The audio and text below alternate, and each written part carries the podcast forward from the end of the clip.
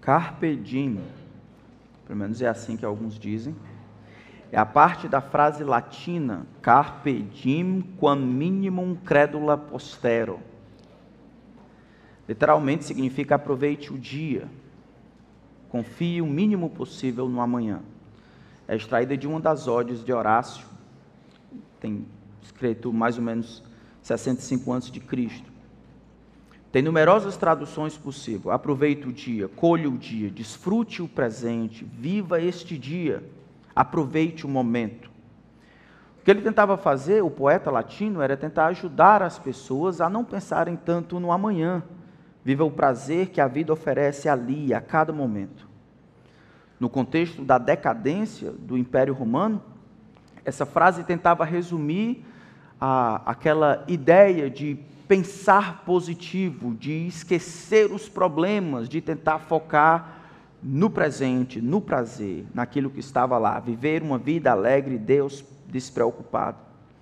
Para Horácio, a vida deveria ser vivida despreocupadamente, se concentrando nos prazeres do presente, nos deleites e a remoção de todas as dores, de todos os problemas, de todas as dificuldades era o propósito último dessa vida.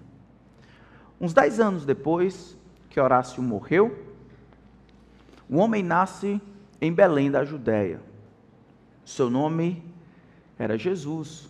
E aos 30 anos, ele inicia um ministério e de uma pequena parte do mundo, ele alcança e divide a história em dois. Seu nome era Jesus. Ao proclamar o reino de Deus, ele vai de encontro a essa ideia de pensar no presente, simplesmente. Jesus nunca foi contra a ideia de aproveitar a vida. Só que os padrões e as oportunidades que a vida tem a oferecer só fazem sentido se fossem, se forem vividas à luz da eternidade. Quando olhamos, por exemplo, para o texto que nós vamos estudar nessa noite, o dia perfeito na vida Jesus, nós vemos um homem inflamado por uma missão, focado nesse objetivo, um homem que percebia com clareza como aproveitar a vida, vivendo dentro do trilho daquilo que a Deus havia traçado para ele, com compreensão clara das profecias, dos planos divinos que ele, como o Messias prometido, deveria cumprir. E esta vocação determinava o que era importante. E a fidelidade, o esforço para ser fiel a esta missão mantinha a vida focada. Hoje, os homens, assim como as mulheres, têm uma grande dificuldade de focar na vida, distrações aqui e acolá. Apesar de dizerem frases feitas como aproveitar a vida ou vivendo o sonho ou coisas assim, os homens não sabem muito bem o que estão fazendo com o pouco tempo de vida que nós temos aqui. Saber que estamos apenas vivendo de passagem não tem sido suficiente. Os homens têm vivido um dia de cada vez, porque essa é a única maneira, mas têm vivido para cá, sem muita perspectiva a respeito daquilo que deveria funcionar, deveria valer para o Senhor. Eu queria então olhar nesse texto da palavra de Deus, ver Jesus em ação. Esse dia na vida de Jesus é um dos mais ocupados de todo. Tanto o Evangelho de Lucas quanto o Evangelho de Marcos registram todo ele, desde o seu começo até o início do outro dia. Jesus é um homem focado, Jesus é um homem que compreende a sua vocação com clareza, e isso faz com que ele nomeie o que é importante. O meu desejo é que ao ver Jesus em ação, dizendo não, dizendo sim, filtrando, trabalhando, nós consigamos também viver em função da vocação que Deus nos chamou. Viver focado, determinando então, por causa da vocação, as peneiras, as coisas que devem fazer parte da nossa vida e rejeitando as outras coisas. Não somente em ver, mas também em decidir focar naquilo que é importante. Então, quando vocês abrem a Escritura, em Lucas capítulo 4, a partir do versículo 31, Veja que o dia perfeito na vida de Jesus é um dia cheio. E eu espero que aqui nós possamos aprender a aproveitar a vida. na perspectiva de Jesus. Diz assim a palavra do grande Deus, Lucas capítulo 4, a partir do verso 31. E Jesus foi para Cafarnaum, cidade da Galiléia, e os ensinava no sábado. E maravilhavam-se com a sua doutrina, porque a sua palavra era com autoridade. E apareceu na sinagoga um homem possuído de um espírito de demônio imundo, o qual gritou em alta voz: Ah, o que você quer conosco, Jesus Nazareno? Veio para nos destruir? Sei muito bem quem você é, o Santo de Deus. Mas Jesus o repreendeu, dizendo: Cale-se e saia desse homem. O demônio, depois de o ter jogado no chão, no meio de todos, saiu daquele homem sem lhe fazer mal. Todos ficaram admirados e comentavam entre si: Que palavra é esta? Pois com autoridade e poder ele ordena aos espíritos imundos e eles saem. E a fama de Jesus se espalhava por todos os lugares naquela região. Deixando a sinagoga, Jesus foi para a casa de Simão. A sogra de Simão estava doente, com febre muito alta, e pediram a Jesus em favor dela. Inclinando-se para ela, Jesus repreendeu a febre e esta a deixou. E imediatamente ela se levantou e passou a servi-los. Ao pôr do sol, todos os que tinham enfermos com diferentes tipos de doença os trouxeram a Jesus e ele os curava, impondo as mãos sobre cada um deles. E também de muitos demônios, ou de muitos saíam demônios gritando e dizendo: Você é o filho de Deus. Ele, porém, os repreendia para que não falassem, pois sabiam que ele era o Cristo. Quando amanheceu, Jesus saiu e foi para um lugar deserto. As multidões o procuravam, foram até junto dele e não queriam deixar que ele fosse embora. Jesus, porém, lhes disse: É necessário que eu anuncie o evangelho do reino também nas outras cidades, pois é para isso que fui enviado.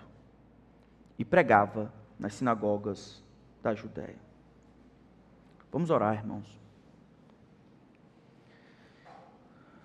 Senhor, nos ensina por meio do teu filho que o chamado nomeia o que é importante nessa vida. A vocação que o Senhor tem nos chamado a fazer, a missão que o Senhor tem nos dado é o que nomeia o que é importante nessa vida. Então, nos ajuda a não vivermos o chamado dos outros, ou a vocação do mundo que jaz no maligno, mas aquela que o Senhor nos deu em Cristo. Agora que a tua palavra está aberta diante de nós, eu peço que o Senhor não nos permita fugir do que ela tem a dizer. Nós confiamos em Ti, Espírito Santo, nosso Senhor, para nos proteger de nós mesmos, para que a palavra seja explicada com fidelidade e clareza. E o Senhor não nos permita fugir do que ela tem dito, que ela seja a régua sobre a qual os nossos pés e pensamentos caminham. Que ao final desse tempo, o Senhor magnifique Cristo, o nosso modelo em todas as coisas, o nosso modelo de como se aproveita de fato a vida. É em nome dele que nós oramos. Amém. Então, nós vimos da última vez, do versículo 31 até o versículo 37. Esse dia, um dos dias mais cheios de Jesus, pelo menos relatado nos evangelhos, é bem no início do seu ministério, se você pode ver bem, no capítulo 4, bem no começo, Jesus, ele foi tentado, passou esse tempo esse, no deserto para ser tentado pelo diabo, e aí os discípulos, eles, ainda não foram chamados. Ele vai para a sua terra natal, pelo menos onde fora criado, em Nazaré, e lá ele vai dizer que cumpre uma profecia. Do versículo 18 até o versículo versículo 19, ele lembra de Isaías capítulo 61, que um dia o profeta Isaías havia dito que um dia viria um homem a quem Deus ungiria com o Espírito. O Espírito do Senhor está sobre mim, pelo que o Senhor me ungiu para proclamar, evangelizar os pobres, restaurar a vista aos cegos, para pôr em liberdade os oprimidos, proclamar o ano aceitável do Senhor. Jesus então dá esta declaração dizendo: Olha, vocês que cresceram comigo, hoje se cumpriu a escritura que vocês acabaram de ouvir. Eu sou aquele de quem o profeta havia predito a vinda. Cheio do Espírito, vai proclamar a verdade de Deus e vai provar que é o enviado de Deus por meio das obras que vai realizar. O povo de Nazaré não quer saber disso. O povo de Nazaré não consegue conceber que o homem que havia crescido com eles agora se dizia ser o Messias, o filho do Deus Altíssimo, maior, o rei de Israel, que iria eventualmente governar o mundo inteiro. Jesus, então, depois de ser rejeitado em Nazaré, no dia seguinte, é o que parece, no versículo 31, ele vai para Cafarnaum, que era uma cidade lá próximo. Essa era a cidade onde Pedro, André, Tiago tinham um negócio de pescaria. Esses discípulos que seriam, eles ainda não estavam animados ou não conheciam muito de Jesus a ponto de se tornarem seus discípulos. Jesus vai para lá, como no nosso caso é domingo, que para eles seria no sábado. Então, bem cedo pela manhã, eles se reuniam para cantar louvores, escutar a palavra e estudar o que Deus havia dito. Então, o texto, no versículo 31 e 32, diz que eles se maravilhavam com a doutrina. Jesus, a gente consegue ver do versículo 31 em diante que Jesus, nesse dia lotado, ele afeta todas as áreas da existência. Ele, tanto do meio da sinagoga, quando se levanta um espírito imundo, quando se percebe que um dentre as pessoas tinha, era inquilino de um demônio, e esse demônio se manifesta, Jesus repreende esses demônios, dizendo para que eles saiam. Enquanto ele afeta lá, ele está ensinando as pessoas que estão diante dele. Um pouco mais na frente, ele vai para a casa de, de, de Pedro, ou pelo menos parece que a sogra morava com ele. Ele afeta positivamente a sogra que nem conhecia de perto, e termina aquele dia, um dia exaustivo, passando a madrugada em oração, planejando abençoar os outros que ainda iriam ouvir.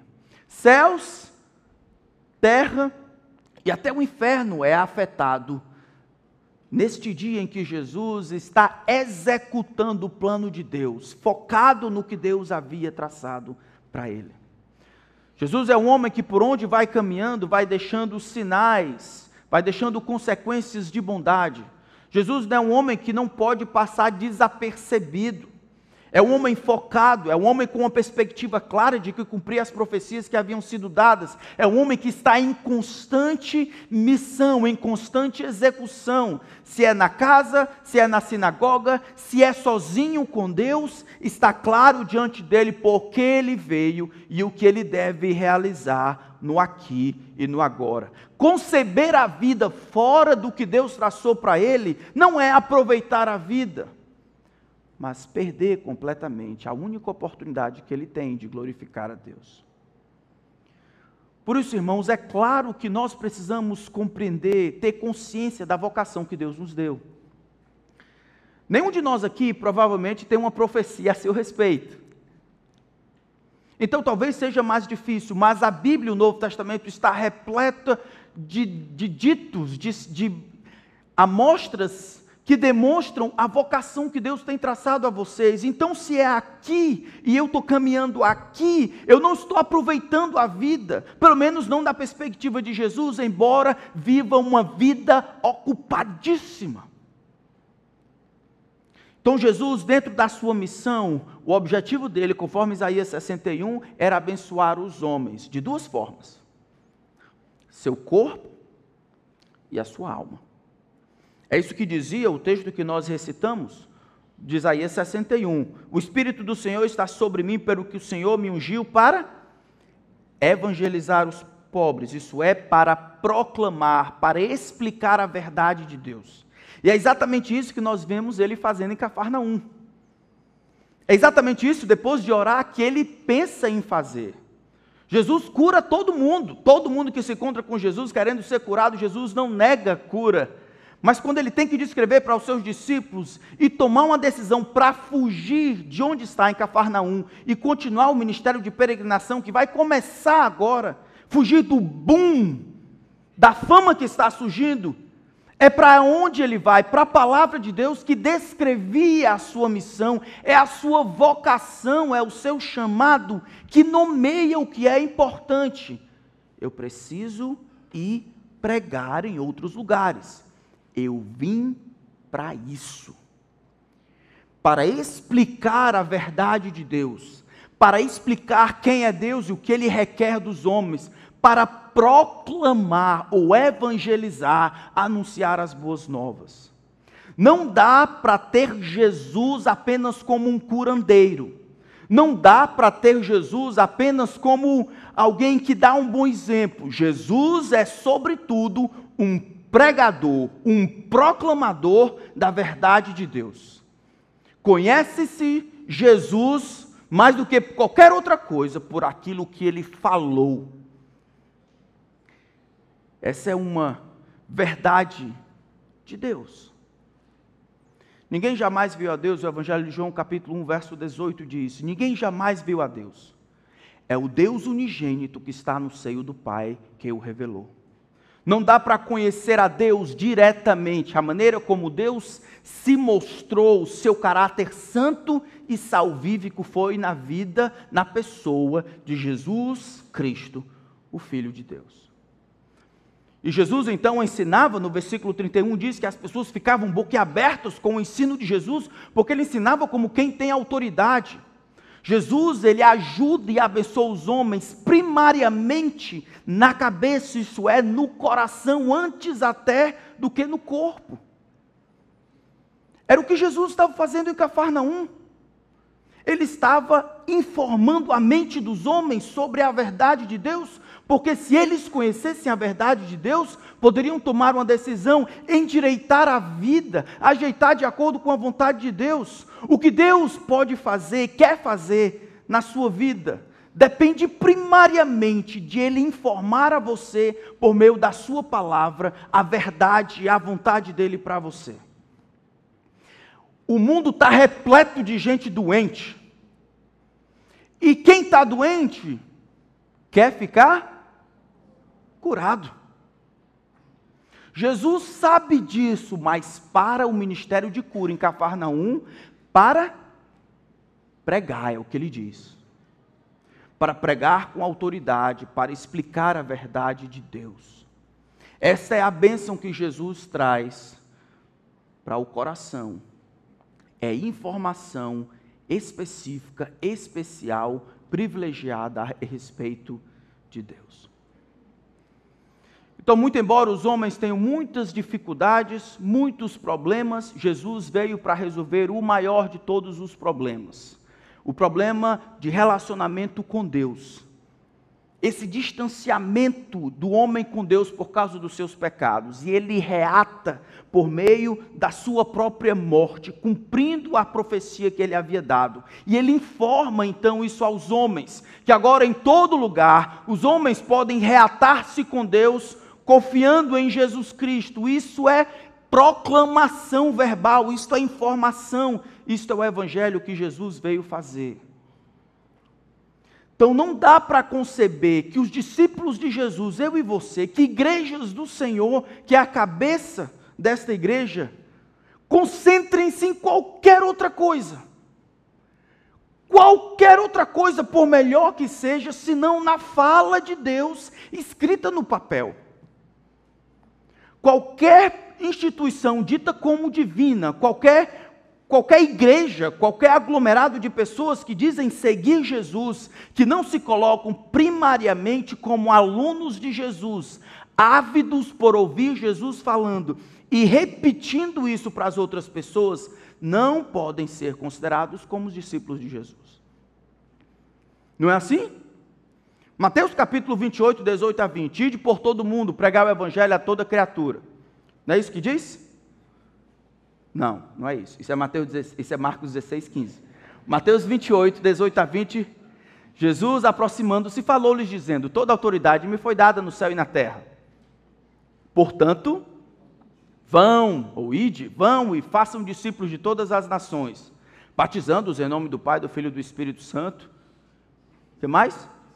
Ensinando-os a, a o quê? A guardar o quê? O estatuto da igreja? as regras de. Essas coisas têm o seu lugar, ensinando a guardar tudo que eu, Jesus diz, vos tenho ordenado. Nós replicamos o que Jesus fez, o mesmo método, o mesmo conteúdo. Jesus ensina os seus discípulos, os seus discípulos, os apóstolos ensinam outros discípulos e nós ensinamos os outros discípulos e vai ser assim até que ele retornar. até que ele retorne. Nós cantamos a Escritura, instruímos as Escrituras, nossas conversas, nossas direções, tudo gira em torno da fala de Deus escrita no papel. Isso não é bibliolatria. Isso é cristianismo. É o que distingue igrejas sadias de outras igrejas, a centralidade da Escritura. É Deus que fala, é por isso que dedicamos mais tempo à pregação do que qualquer outra coisa. É uma das maneiras de demonstrarmos a centralidade das Escrituras. E isso está embasado na centralidade da pregação, da explicação, da proclamação do ministério do próprio Senhor e dos seus apóstolos. No dia que qualquer, esta igreja ou qualquer outra deixar de ensinar a Escritura, é o momento em que você larga daqui e vai para outro canto. Ela perdeu o seu valor, perdeu a sua utilidade. Ela só tem o seu valor à medida em que centra-se na Escritura e vive e proclama, com base na Escritura, a maneira como o mundo deve se comportar. Isso nós aprendemos com o próprio Senhor. Jesus então não olhava para outras pessoas os rabinos dizendo: Ó, oh, você tem que fazer essas coisas porque o rabino disse isso. Ó, oh, o rabino Akiba, Akubo, Akebo ou Kibe falou que você tem que fazer isso, então você tem que fazer. Jesus dizia: É isso que vocês têm que fazer, porque Deus diz assim, e isso era diferente, isso era suficiente. Os homens só queriam que Deus falasse com eles, e eles estão maravilhados. O ministério de Jesus para com os homens, ele afeta mais do que isso todas as áreas da existência, céu, terra e inferno. Mas quando ataca ou quando afeta os homens, afeta todas as áreas. A área primária é o que eles pensam, é o que eles sabem, porque isso, descendo ao coração, produz vida. A fé vem pelo ouvir. Ouvir de quê? Da palavra de Cristo. A palavra de Cristo. O plano de Deus é que ao ouvirem, você e eu, ouvirmos a palavra de Cristo, nossa fé seja fortificada, fortalecida. A opinião dos homens não fazem isso.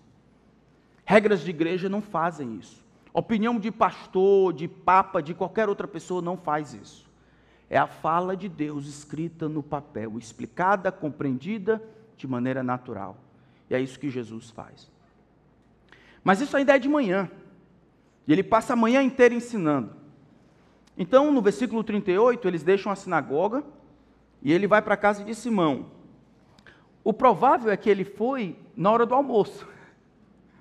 Terminou de manhã o culto, esta refeição, que era o sábado, o pessoal não podia andar muito, não podia levar. Então, eles se ficavam juntos, né, uma refeição familiar ficavam lá tranquilo. Então Jesus é convidado para ir para a casa de Simão, a sogra de Simão morava com ele, provavelmente. Então a gente tem uma família aqui. Simão ainda não é discípulo de Jesus, não aconteceu ainda o chamado. Chegando lá, intercedem em favor da sogra de Simão. Ele não recebe ainda o nome de Pedro, porque ele será Pedro um pouco mais na frente. Por enquanto, ele é Simão, Barjonas. Depois de intercederem, Jesus vai e repreende a febre. Diz que essa febre aqui era uma febre alta. Como nós sabemos, Lucas era médico e um historiador.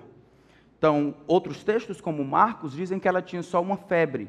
Aqui acrescenta-se um termo em grego, que é a ideia de que era uma febre alta.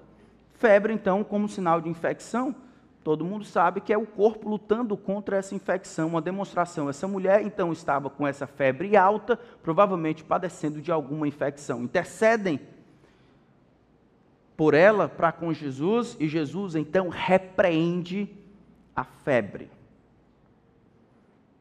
E a febre simplesmente obedece. A gente não precisa acreditar ou, ou especular que a febre era causada por um demônio, o demônio da febre mas que simplesmente aquilo que estava causando, os soldadinhos que estavam causando a infecção ouviram a voz daquele que controla todas as coisas, dizendo: Deixa. E simplesmente aconteceu, eles obedeceram. O texto diz que no final do versículo 39, e imediatamente ela se levantou e passou a servi-los. Não houve receita, não houve recuperação, não houve processo, não houve fisioterapia, houve um comando do Criador, do Rei do Universo, dizendo: pare, saia, morra, acabe. E, e o corpo, ou quem quer que estava lá, obedece, e ele simplesmente, ela simplesmente recupera-se.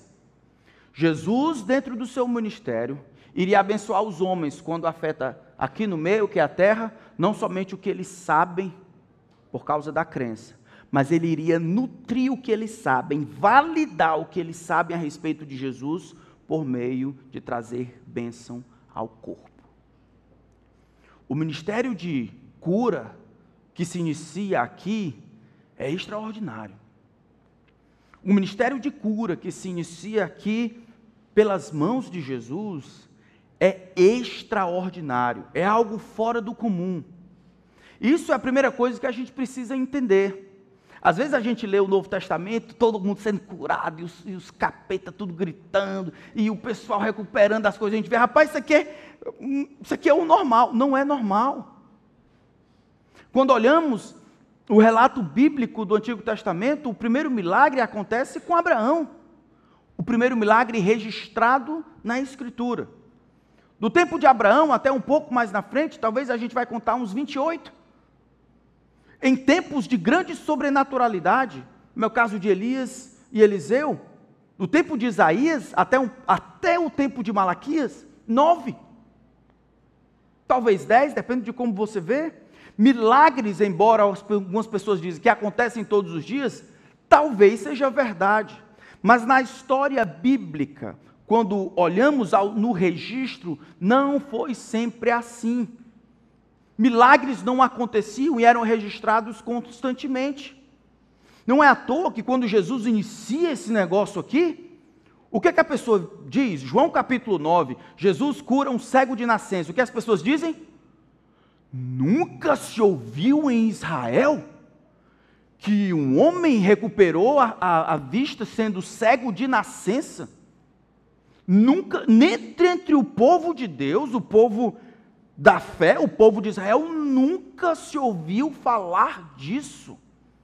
Eles estão maravilhados porque os demônios obedecem. Mas o ministério de cura na vida de Jesus cumpria uma função muito importante. E aqui eu queria pedir licença para abrir um parêntese que eu não sei se eu vou conseguir fechar. Para falar sobre essa esse movimento de cura, quase que desmerecendo a centralidade, a importância do ministério de cura na vida de Jesus, quase que banalizando milagres, quase que dizendo que milagres acontecem de maneira simples.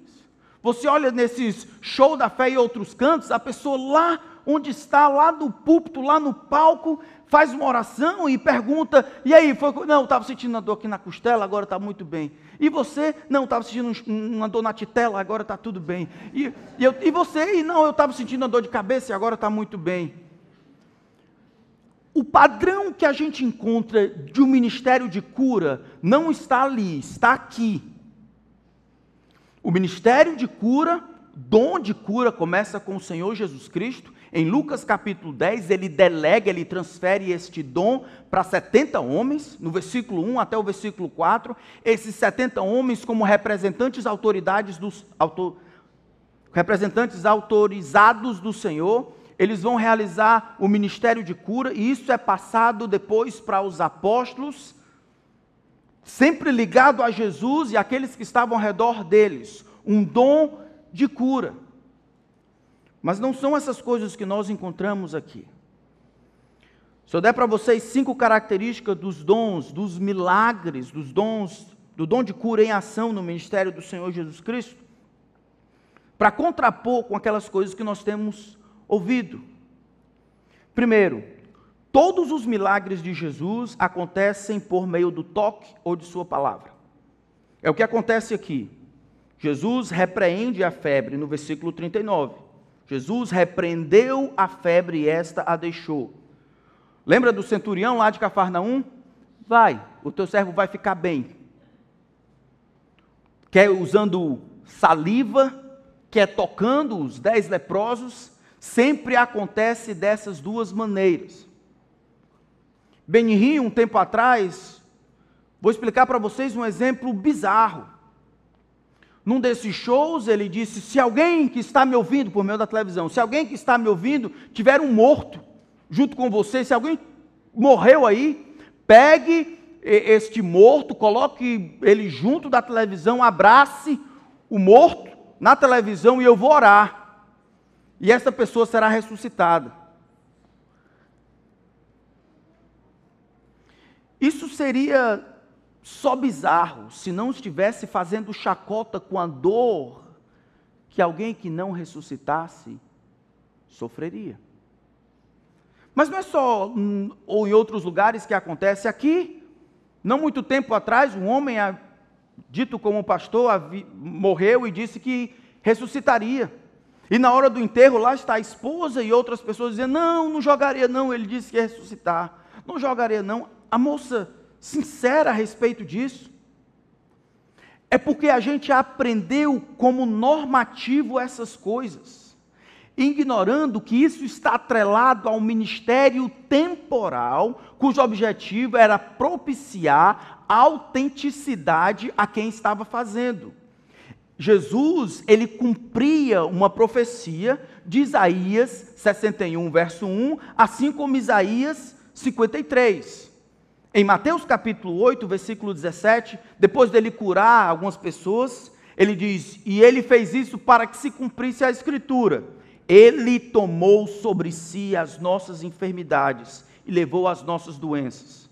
O que Mateus está dizendo é que ao Jesus fazer aquilo que estava fazendo, ele estava cumprindo a profecia que dizia em Isaías 53 que o Messias iria iniciar essa restauração de todas as coisas o Messias, ele iria curar de uma maneira sobrenatural, nunca antes ouvida. Assim como Isaías 61, versículo 1 havia dito. Esses milagres linkados a um dom de curar, não é que milagres não possam acontecer, acontecem sim. Em resposta de oração, eu vou, ver, vou dizer com vocês daqui a pouco, mas dons de curar eram dons vinculados a um propósito específico de autenticar e validar aquele que estava executando. De onde é que o senhor tira essa história? Não somente esse texto de Mateus capítulo 8, mas cumprindo Isaías 53, Isaías 61, mas olha o texto de Atos. Abram comigo Atos capítulo 2.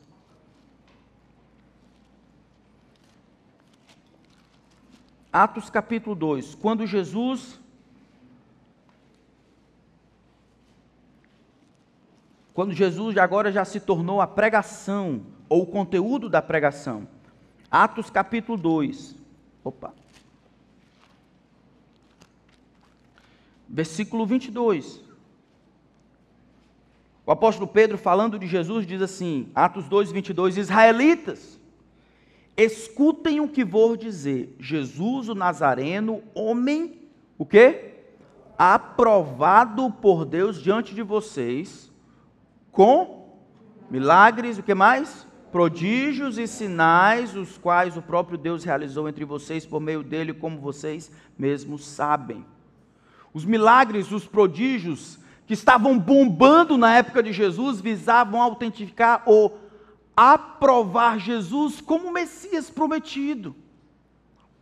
Jesus fez muitos milagres. João capítulo 20, lá no final, vai dizer: Ó, Jesus fez muitos milagres. Se um num livro fosse registrado tudo o que ele fez, nem no mundo inteiro caberiam todos os livros. Mas estes milagres, estas curas, foram registradas para que creiais que Jesus é o Cristo. E para que crendo tenham vida no seu nome.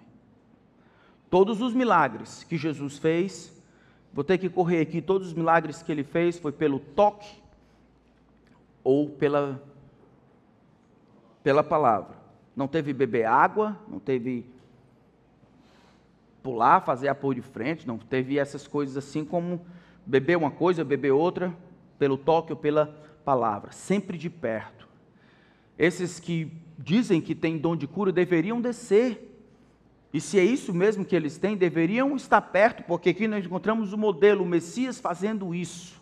Jesus poderia curar, ter curado todas as pessoas, ele sempre fez pela mediação da palavra, do relacionamento, um a um. Sempre um a um, ou um de cada vez, ou pelo toque. Em segundo lugar, todos os milagres de Jesus acontecem com o propósito de explicar quem ele é. E nós vimos esses dois textos, que Jesus é o Cristo, o Filho do Deus bendito. Terceiro lugar, todos os milagres de Jesus acontecem de maneira imediata, não por progresso. Mesmo aquele cego que foi curado depois de se lavar, que é o único registro em que as coisas não acontecem no tempo que a gente espera, acontece de maneira imediata, tão logo ele se lava. Não existe um processo, não existe uma recuperação, não existe, não existe fisioterapia. Jesus cura ali, agora. Lembro de uma conversa que tive com uma irmã de uma dessas igrejas pentecostais, numa dessas conversas, dizendo: Irmã, muito cuidado quando você atribui dom de cura. Deus pode curar em resposta à oração, mas tenha cuidado quando essas coisas não são como devem ser. É porque o senhor não sabe, meu marido foi curado. Ah, foi? Foi. E cadê ele? Morreu. Ele morreu depois. Ele, isso veio e foi embora. E veio e ele ficou doente e voltou. De, ele foi curado uma semana, apareceu, depois voltou de volta e morreu. Não é isso que nós vemos aqui. A mulher que sofria de hemorragia parou e parou. o homem que foi curado dos olhos ou devolveu a ele a visão foi. O leproso que foi leproso agora não é mais. O homem que estava morto foi ressuscitado. Então, o, a cura do dom, o exercício do dom na vida de Jesus, sempre de maneira imediata, nunca como se fosse um processo. Nunca como se fosse um processo. Quarto, todos os milagres de Jesus eram atos criativos de Deus.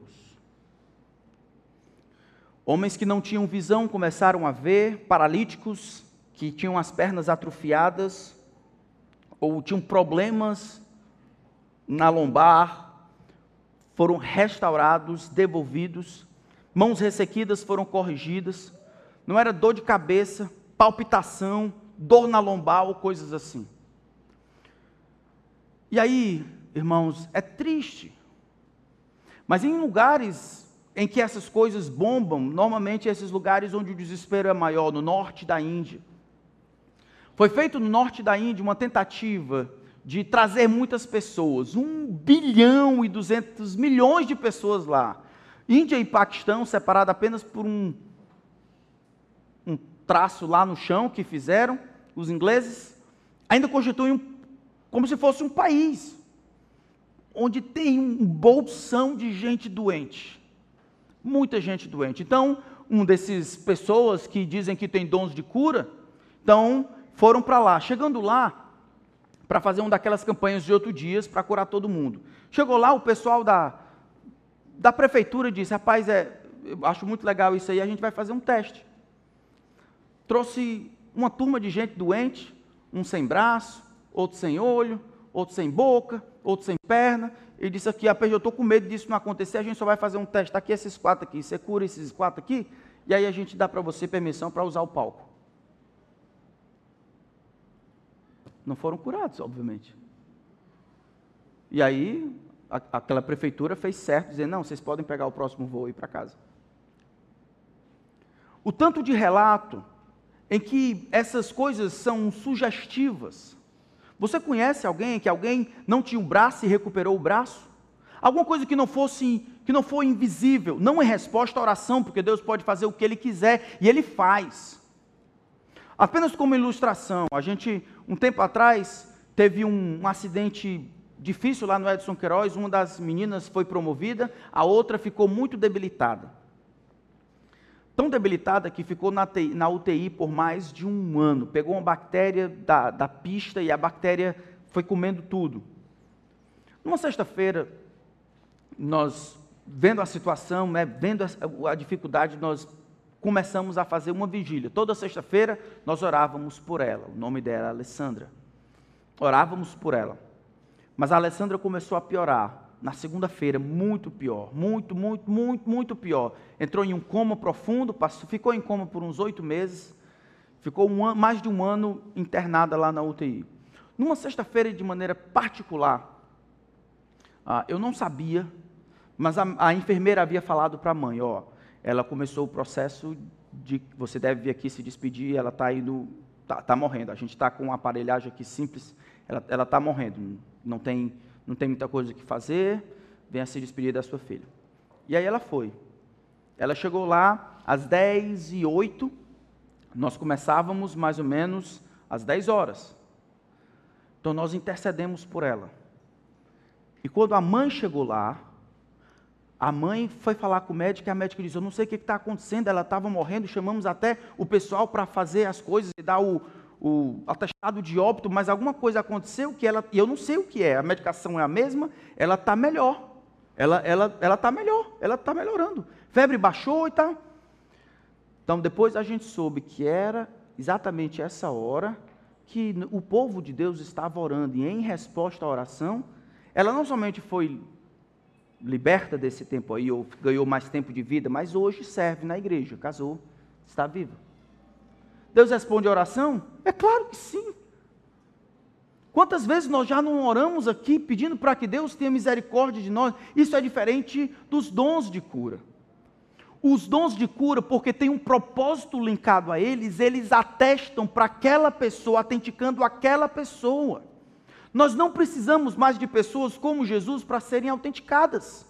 Se todo mundo que diz que tem dons de cura fazem os dons de curas, alegadas curas que eles fazem, e seria confuso para o mundo entender o que que diz. Jesus e os seus apóstolos eles tiveram esses dons, realizaram, e a gente vê o boom no Novo Testamento. Mas quando chega no livro de Atos e nas epístolas, as doenças não somente acontecem, mas permanecem. Houve um minguar normal, porque à medida em que o propósito de autenticar se estabelece, não há mais necessidade. Pegue um documento, um documento que exige uma autenticação, vá no cartório, coloque o selo, está autenticado. Esse documento autenticado com selo precisa de uma outra autenticação?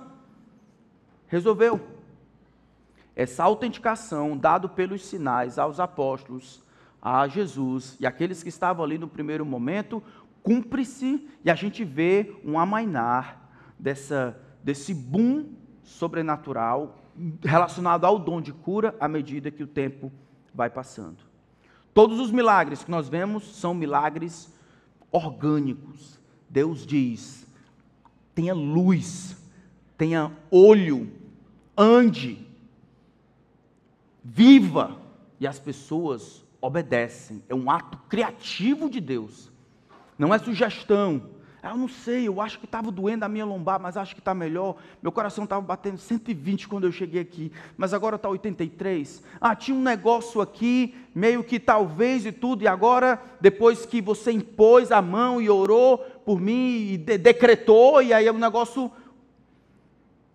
Deus pode fazer o que Ele quiser, mas aqui é o padrão que se estabelece na Escritura, na vida de Jesus, no ministério dos apóstolos.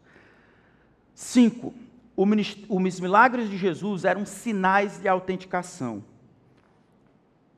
E por causa disso, eles poderiam ser feitos independente da fé do beneficiado. Porque os milagres autenticavam a pessoa que realizava o milagre, Jesus, eles poderiam ser realizados independente da fé do beneficiado. Nós vamos ver no livro de Atos um boom acontecendo lá na Ásia. Paulo, ele está pregando e ele trabalhava com couro e os aventais que ele utilizava para uso pessoal eram eram expostos lá e o pessoal não sabia se tinha fé ou não, que Paulo nem conhecia, tocava neles lá e ficavam curados. A sombra de Pedro se projetava sobre alguns deles e eles eram curados. Mas, pastor, não é necessário ter fé para ser curado? Algumas vezes, mas não sempre. Você acha que todas as pessoas que Jesus curou tinham fé nele? Realmente? Pensa nisso. Jesus quase que acabou com todas as doenças e mazelas ali na Palestina ou na Galileia. Mas uma multidão que recebeu Jesus, que recebeu cura e mais cura. Jesus curou a todos, irmãos, sem restrição nenhuma. Olha quando a gente volta para o nosso texto, Lucas capítulo 4. No versículo 40, diz: Ao pôr do sol, todos os que tinham enfermos com diferentes tipos de doença os trouxeram a Jesus. Por que pôr do sol? Esse dia aí é qual dia? Esse dia aqui é sábado. Sábado, o Shabat, é o tempo do descanso, que começava às seis horas da sexta e ia às, até às seis horas do sábado. Aqui eles paravam de trabalhar. Era seis horas da noite da sexta, o sábado, o Shabat, o descanso começava. Eles iniciavam, então, o que para nós seria o sábado de manhã na sinagoga. Terminou a sinagoga, ele vai para a casa de Pedro, fica lá, e o pessoal não pode se movimentar. O pôr do sol, o pessoal só está esperando, o sol se pôs. Bora! Todo mundo corre, agora pode trazer. O texto diz: todo mundo que tinha enfermo. Todo mundo que tinha enfermo. Jesus só começou o seu ministério. Ninguém sabe muito bem quem é esse, esse camarada que pode fazer o que ele pode fazer. Mas a gente sabe que ele pode, ou pelo menos ele, pelo menos ele fez. Não sei. O que, é que eu preciso se eu estou doente? Eu preciso de cura, eu vou trazer a ele. Então os milagres acontecem independente da fé. Lembra da filha da viúva de Naim? O filho da viúva de Naim? Lembra? O morto tem fé? Não. Jesus cura o morto. Isso é, traz ele de volta à vida. Lembra aquele que tinha só um filho? E o demônio pegava e trazia ele de lado para lá. Jesus tinha até saído, deixou com os discípulos, os discípulos não puderam tirar o demônio dele, lembram disso? Jesus diz: A paz, eu vou ficar com vocês por quanto tempo? Vocês não conseguiram fazer isso? Até quanto eu vou ter que sofrer? O, o homem, o pai diz: Eu trouxe aos teus discípulos, eles não puderam fazer nada, mas se tu podes. A resposta de Jesus é: se eu posso. Tudo é possível ao que crê. Jesus estava falando dele, porque a resposta do homem é: me ajuda na minha falta de. Em outras palavras, eu não creio. Me ajuda. Eu, eu, eu não tenho essa fé, não. E o que acontece com o filho? Ele é liberto.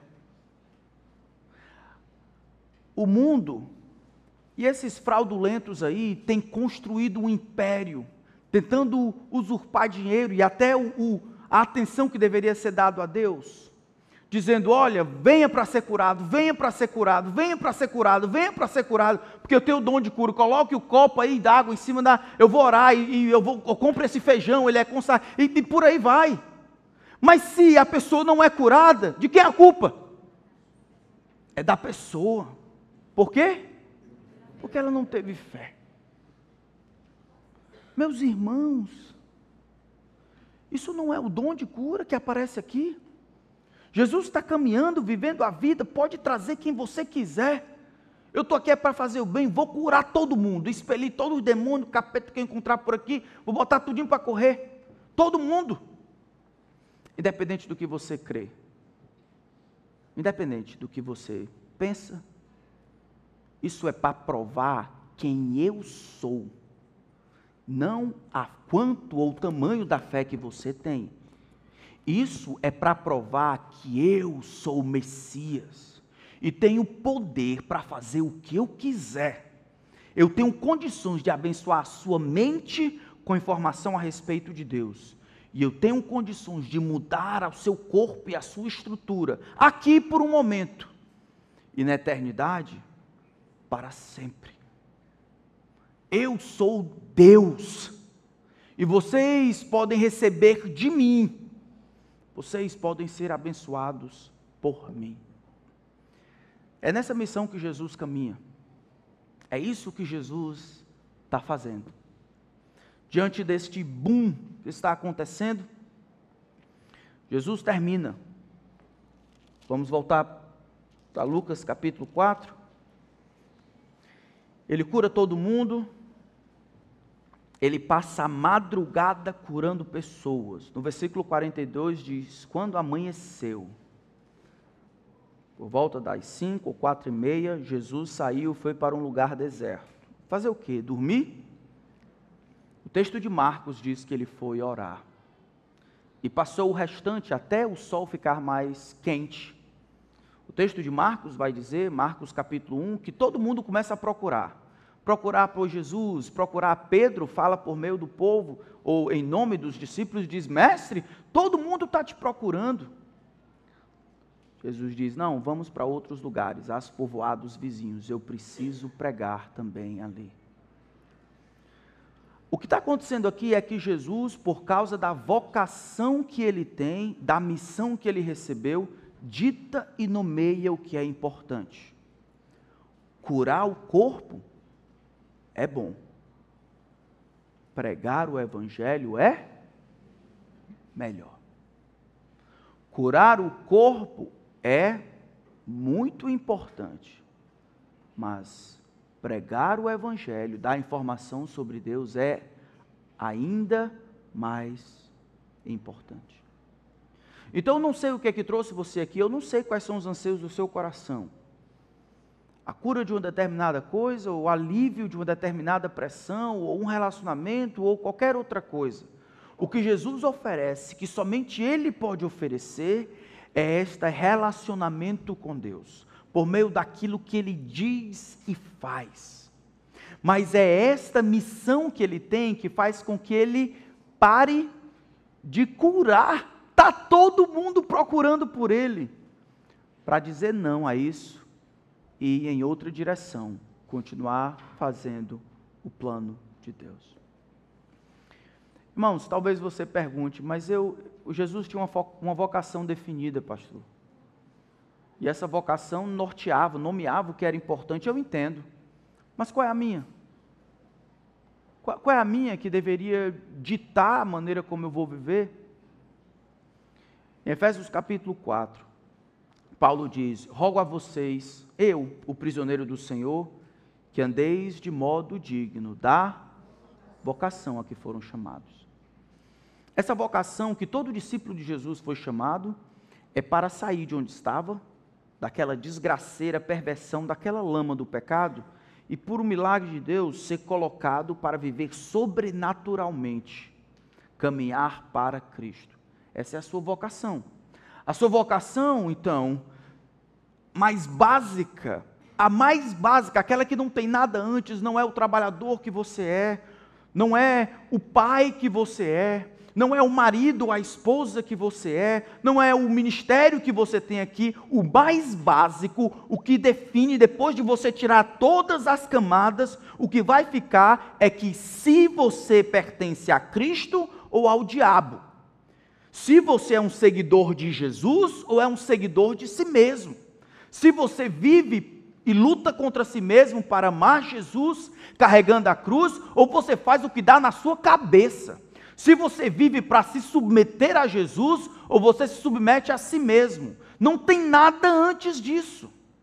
E isso, o mais básico, é o que define a sua vocação de vida. Antes de ser pai, você é cristão. Antes de ser o trabalhador, não quero saber se você é presidente, se é policial, se é professor, se é pastor, se é missionário. Antes do que você faz, é o que você é. Se você pertence a Cristo, Deus lhe chamou com uma vocação eterna, que nem os anjos faziam ideia. Estava na mente do Trino Deus em predestinar, salvar no tempo e no espaço, selar com o espírito da promessa. Viva a altura disso. Não fique comendo as migalhas que tem aqui, vivendo para essa vida, trabalhando para essa vida, juntando para essa vida, amando as coisas dessa vida, a vocação que Deus nos chamou a vocação que Deus nos chamou. Se não há clareza nisso, meus irmãos, se não há clareza nisso, qualquer coisa vai distrair vocês. O que é completamente diferente da vida de Jesus. Tá bombando, vamos para lá que eu tenho que fazer isso. Tá, o pessoal está me rejeitando, vamos para lá que eu preciso pregar. Aparece o pessoal, é para eles verem mesmo que eu tenho que curar. Tem que ir na sinagoga? Tem que ir na sinagoga, eu tenho que ensinar lá. Ele sabe as coisas que Deus requer, ele sabe o que tem que fazer. Deus se chamou você a pertencer a Cristo, é a Ele que você pertence, é a Ele que você serve. Mas leve isso aqui para você mesmo. Avalie o seu coração. Agora, se é para você que você serve, se arrependa dos seus pecados. Se submeta a Cristo. Peça misericórdia, pelo amor de Deus. Você está caminhando rumo ao inferno, rejeitando a Jesus Cristo. Essa semana tinha umas pessoas trabalhando aqui na praça, e aí meu coração começou a se preocupar com a eternidade delas. Enquanto ele colocava uma pedra e outra, uma pedra e outra, uma pedra e outra, eu disse: Homem, na verdade ele tentava arrancar uma, uma raiz, e ele não estava conseguindo. Eu disse: oh, Isso aí é que nem pecado. Não importa quanto esforço você faça, você não consegue aí. Jesus é como se fosse aquele trator ali, ó. Ele vem e arranca com tudo. E eu tive que dizer para o homem: olha, você, se não crê em Cristo, você vai perecer eternamente no inferno. No outro dia, o homem voltou e compartilhou com outro rapaz. Estou magoado com o pastor, que ele disse que eu vou para o inferno.